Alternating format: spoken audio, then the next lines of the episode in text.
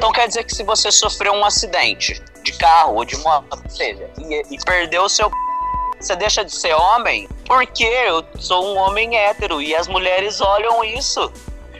Como que, que é esse volume que você coloca na calça? Eu tô enganando essas mulheres quando eu não falo, deixo para falar só depois que elas já me conheceram. Quando você tá com uma mulher, o que, que você faz? Geralmente a gente usa muito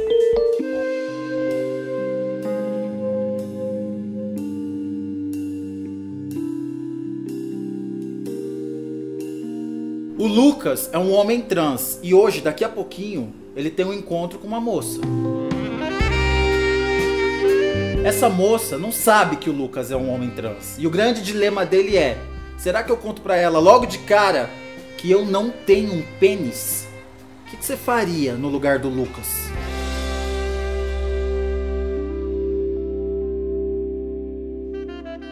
Lucas, quantos anos você tem? Eu tenho 37. E qual o seu medo? Meu medo é conhecer mulheres e logo depois ter que falar para elas que eu sou trans. Que eu, eu não tenho um pênis de verdade, na verdade. Ou seja, eu conheço uma mulher, a gente sai, ela se interessa por mim, tudo de boa. Aí chega naquele momento que eu tenho que contar, porque, uhum. tipo assim, eu, eu eu sou operado, não tenho peito e tal, então até que chega no momento crucial da relação sexual ou que começa a se pegar e tal, não tem essa de a pessoa não saber, né? Se eu conto pra ela logo de cara, ela não vai me conhecer e não vai saber que eu tenho mais coisa para oferecer além de, do que me falta. Uhum. Você acabou de sair de um relacionamento e... longo. Eu fui casado 13 anos uhum. e tem um ano que eu tô solteiro. Eu tô morando fora por causa da minha ex-mulher, que era o sonho dela morar na Espanha. E aí, por dois anos, eu me preparei e fiz tudo para realizar esse sonho dela de vir morar fora. E quando eu vim morar fora, ela veio para cá e decidiu que não era isso que ela queria. E aí ela, por causa da pandemia, ela voltou pro Brasil. A gente combinou porque ela era pessoa de risco, assim, né? De tinha comodidade de, de risco, não sei como que fala. Qual comodidade e aí ela, ela ela tem, ela tem asma, ela tem uma asma muito forte. Quando ah. começou a pandemia em 2019, ela estava aqui. E aí eu estava trabalhando, todo dia eu saía, ia trabalhar. A gente morava no apartamento, uma kitnet pequena, e eu fiquei com muito medo de pegar alguma coisa que eu sei que comigo não ia acontecer nada. Nesse momento eu pensava que não era tão grave, mas que eu não ia acontecer nada de tão grave comigo, mas que com ela sim poderia acontecer. Então, na primeira semana da pandemia, é, eu fiquei super preocupado, ela também. Aí eu comprei um voo e mandei ela de volta pro Brasil, numa casa que eu tenho para ela ficar com a minha família e tal. Ela ficou sete meses isolada em casa, eu fazia compra pela internet, mandava para ela e tudo, e aí depois eu descobri que ela tava me traindo, que eu tava mandando dinheiro e tudo um ano, e ela tava com outra pessoa lá. Você tava aí sustentando ela e ela tava com outra pessoa. Essa outra ela pessoa com... é homem ou mulher? Ela sempre foi lésbica a vida inteira sempre. Ela odiava homem. Eu não tenho tanto nojo nem raiva de homem do que como ela tinha. E foi justo. O, a, eu caí duas vezes. Primeiro eu descobri que ela estava me traindo com alguém, mas eu não sabia quem era. Porque eu não comecei. Eu, quando eu descobri que ela estava me traindo, eu não quis procurar saber. Eu falei, ah, deixa pra lá, né? Só que daí passou uns meses, um amigo meu, eu fui pro Brasil agora em dezembro, e aí um amigo meu me ligou e me perguntou: Você tá vindo pro Brasil por causa da sua ex? Eu falei, não, cara, eu tenho que ver minha família, faz muito tempo que eu tô aqui, já quase três anos, eu preciso ir pro Brasil e tal. Ele, eu, por que você tá me fazendo essa pergunta? Ele, porque eu tenho uma coisa para te falar. Eu, ela tá namorando, eu já sei. Ele, não, é pior. Eu, o quê? Ela tá namorando com um cara. E aí eu caí outra vez. Uhum. Quando eu descobri Quando que ela, que ela tava namorando. Quando vocês se conheceram, você não tinha feito a transição ainda. Não, ainda não tinha feito a transição, não tinha começado o tratamento hormonal, não tinha feito cirurgia, não tinha feito nada. Depois eu de quanto tempo lésbico. vocês estavam juntos, você fez a transição? Depois de mais ou menos sete anos que a gente estava junto, eu comecei com a transição de leve, com os hormônios e tal. Já foi mudando a minha aparência, minha voz. Uhum. E aí quando fez quando fez 10 anos que a gente estava junto e 3 anos de hormônio e tal, eu passei pro sério. Fazer cirurgias, mesmo cirurgia plástica, cirurgia de retirada de útero, essas coisas assim que, que uma transição exige para você estar tá de acordo com com o seu eu verdadeiro, né? Uhum. E como sua namorada reagiu quando você iniciou a transição? Porque você falou que ela tinha versão a homem. Sim, na verdade, eu sempre fui assim, aquela lésbica moleque. Parecia um moleque. A maioria dos lugares que eu ia, sempre eu era confundido com homem, assim. Então, o que mudou, na verdade, não mudou muita coisa. Não mudou minhas roupas, não mudou minha forma de falar, os lugares que eu ia. O que mudou foi o nome e a cirurgia plástica que eu fiz para retirada dos seios e tal. Então, quando aconteceu isso, para nós e para ela, não mudou muita coisa, ficou até melhor, porque, por exemplo, quando a gente ia num restaurante, num lugar, é diferente que entrar um casal hétero e duas sapatão uhum. para falar no popular da palavra.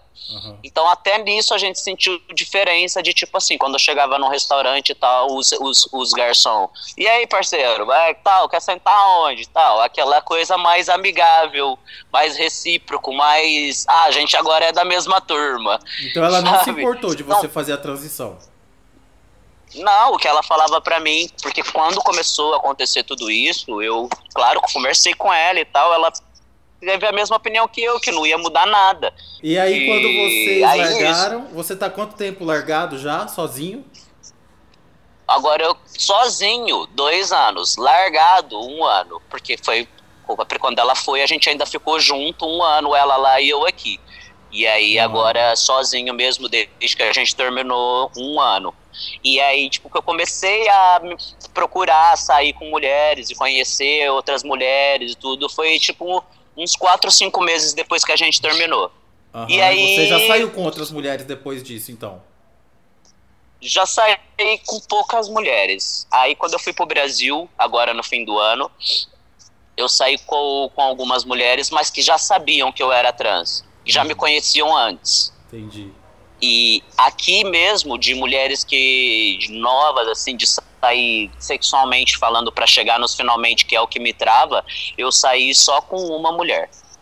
Certo. Já você saí tá saindo conhe... com uma mulher ah. agora e tá passando por esse dilema. Ela não sabe que você é, é trans? Então, eu conheci uma brasileira semana passada e ela não sabe que eu sou trans. E tá, tá rolando, assim, uma, um feeling, né? Sim. Eu sinto que ela tá interessada por mim, eu tô interessado por ela também. Ela leva muitos anos aqui na Espanha já, eu desde os 13 anos, ela tem 34. E eu tô agora literalmente meio na mão, com o perdão da palavra, porque, uhum. tipo, é uma pessoa que me interessa muito, ela já foi casada, tem duas filhas e tudo, e eu não sei como falar isso e não é só não saber como falar. Eu me sinto um pouco enganando, sabe? Assim, por não falar logo de cara, mas eu, eu sinto que se eu falar, eu mesmo tô me boicotando, porque eu não sou só uma pessoa trans. Eu sou uma pessoa que tem outras milhões de qualidade e posso oferecer outras coisas, acompanhar e ser um bom companheiro e um bom parceiro. Mas qual Mas, é a sua questão? Que eu... A sua questão é o pênis? Eu, não a minha questão, eu fico com medo dessa ser a questão delas. Uhum. De quando eu contar, elas talvez ter uma reação até tipo assim, você me enganou. Uhum. Eu tô saindo com você, já saí com você quatro ou cinco vezes, tô te curtindo pra e agora eu descubro que tá faltando alguma coisa. Mas vocês então, então já saíram, se, tipo... você e essa mulher de 30 e poucos anos? A gente saiu a semana passada a primeira vez, uhum. se conheceu e tal. E hoje a gente vai sair de novo, agora à tarde. Mas assim, vamos num bar, é, é, tomar uma cerveja e tal, conversar.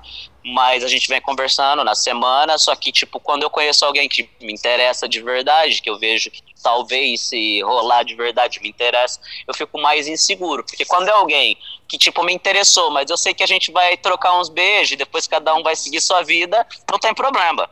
Uhum. Agora, quando eu me interesso de verdade pela pessoa, já começa todo aquele dilema na minha cabeça de, tipo, será que ela vai desistir quando eu falar? Será mas que ela vai se sentir ofendida quando eu falar? Vocês já deram os amassos, vocês dois. Ainda não. Ah, vocês nem se Eu acho, beijaram. que vai, eu acho que vai rolar hoje. Mas esse é um, é um trauma que eu já venho trazendo do- de outras vezes que eu encontrei com outras pessoas que me interessaram. E quando eu vejo que tá ficando muito assim, é, que vai ir pra frente, mas eu tenho que falar, aí eu retraio. Aham. Porque eu não, não, não quero falar, sabe? Não, não sei, não sinto medo do- da negação. Mas quando você Não beija me- essas mulheres, você não acha que elas percebem? Eu não acho que percebe, porque a gente tem os truques, né? Tem o quê? tem os truques de trans, né? Tipo, Tipo, o volume e tal. você põe um volume na É. calça? Tem que colocar.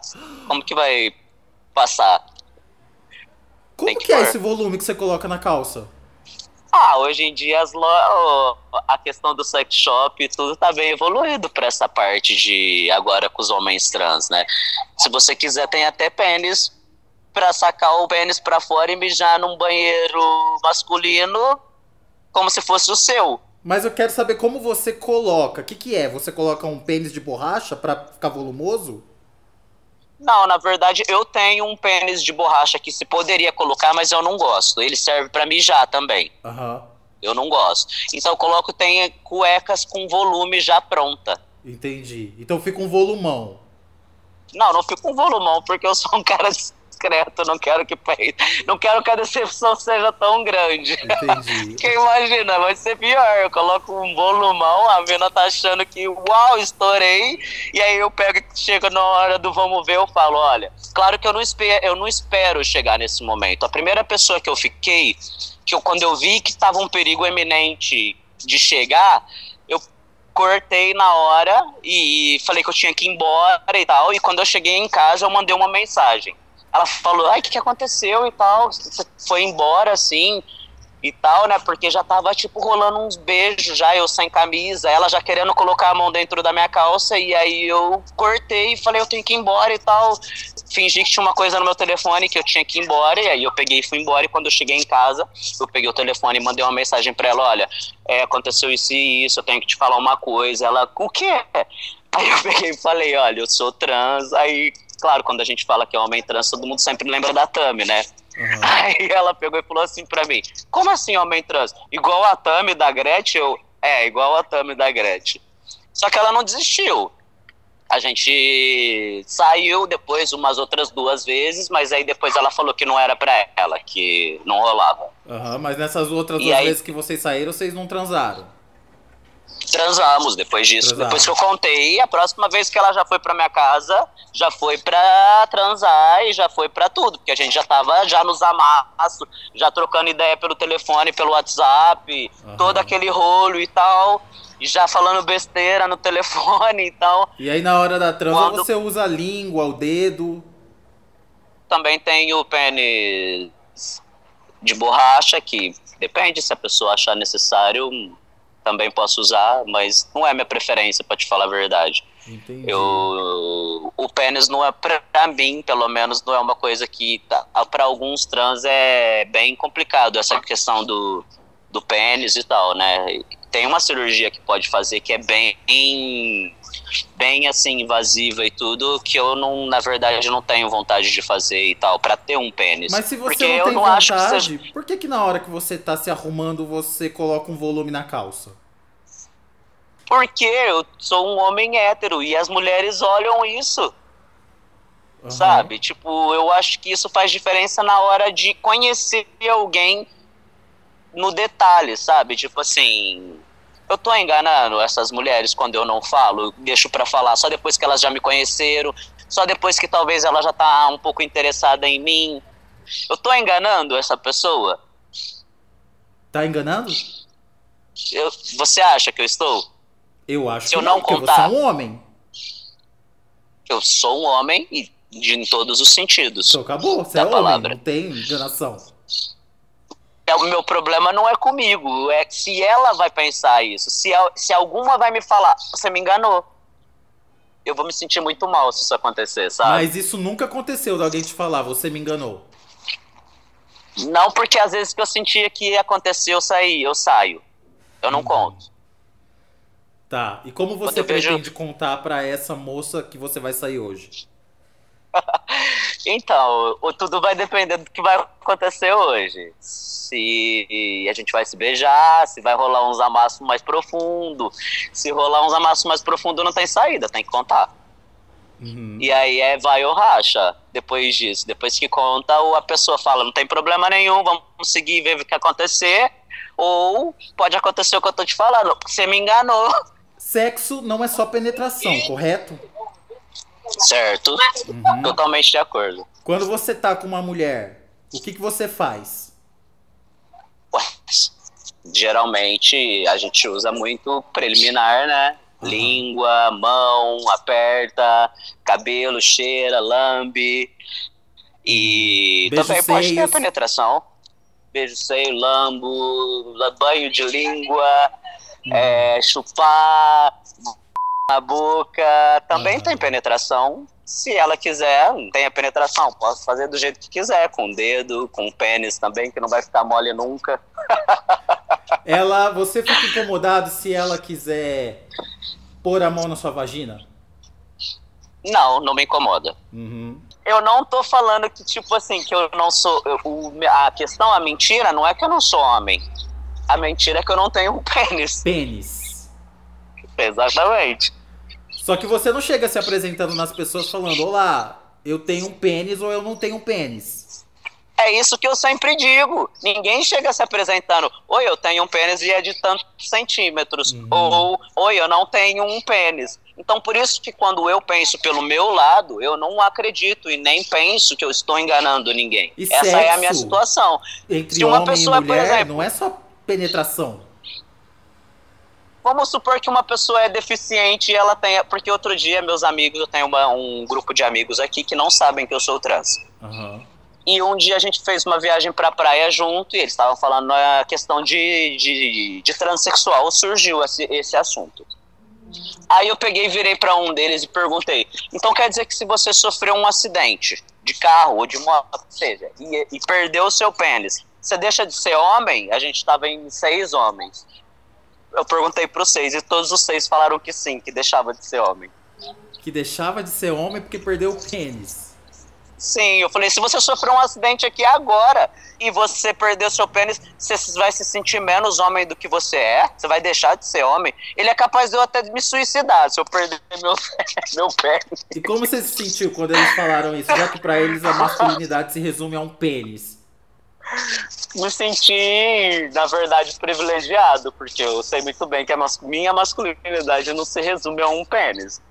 Mas eu não quero que, eu, que conhecer alguém que já pense que eu já estou enganando ela logo de cara, sabe? Uhum. Então essa é a minha questão. Eu deveria falar, eu não falo eu estou enganando a pessoa, porque meu medo é, por exemplo, ah, eu gostei tanto desse cara e tudo, mas puta, olha, tava me enganando já desde o começo. O que, que elas sentiriam se fosse, no caso elas, conhecer um cara, eu me considero um cara legal, eu sou trabalhador, sou, não sou feio e tal. Então, às vezes eu fico pensando, pô, é um cara que dá pra namorar, dá pra ter uma relação e tudo, e aí chegando nesse momento me fala uma coisa dessa, então eu fico curioso de saber a opinião contrária. O que as mulheres pensariam em estar nessa situação? É um pouco de insegurança, uma insegurança que eu nunca senti quando eu era lésbica, por exemplo. Uhum.